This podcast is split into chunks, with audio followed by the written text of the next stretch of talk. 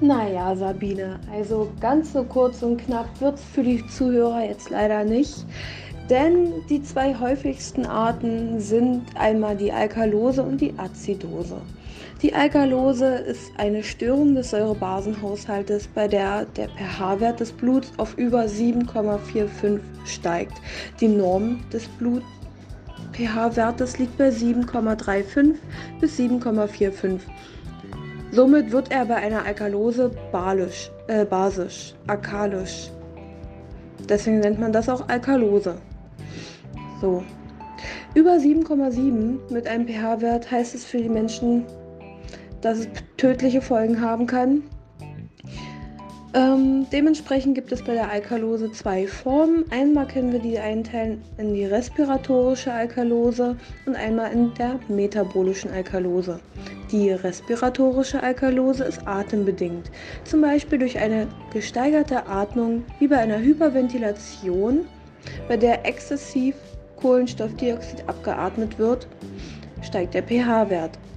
Bei der metabolischen Alkalose, zum Beispiel bei dem Verlust von sauren Valenzen, wie beim Erbrechen oder Nierenfunktionseinschränkungen, steigt er ebenfalls.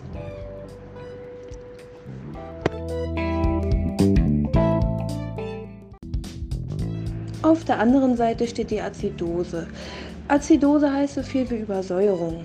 Wenn das Absinken des pH-Wertes im Blut unter 7,35 einhergeht. Ebenfalls gibt es hier zwei Formen, ähnlich die respiratorische Azidose und die metabolische Azidose. Bei der respiratorischen kommt, kommt es zur mechanischen Atemwegsbehinderung und bei der metabolischen Azidose zu Stoffwechselveränderungen.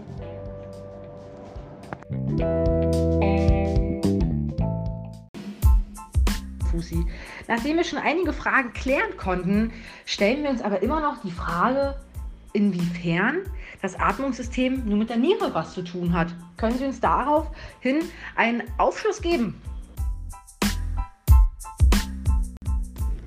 Die Niere und die Lunge sind die wichtigsten Organe des Säurebasenhaushaltes.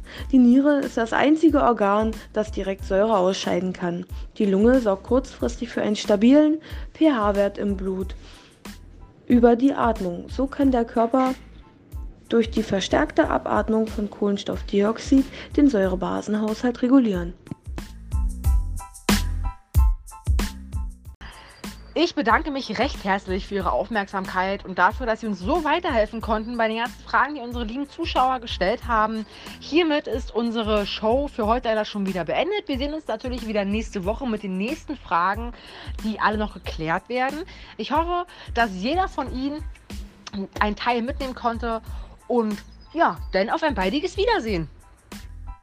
Ich bedanke mich auch recht herzlich, dass ihr mich eingeladen habt zu eurer Show und ich hoffe, man hört sich mal wieder.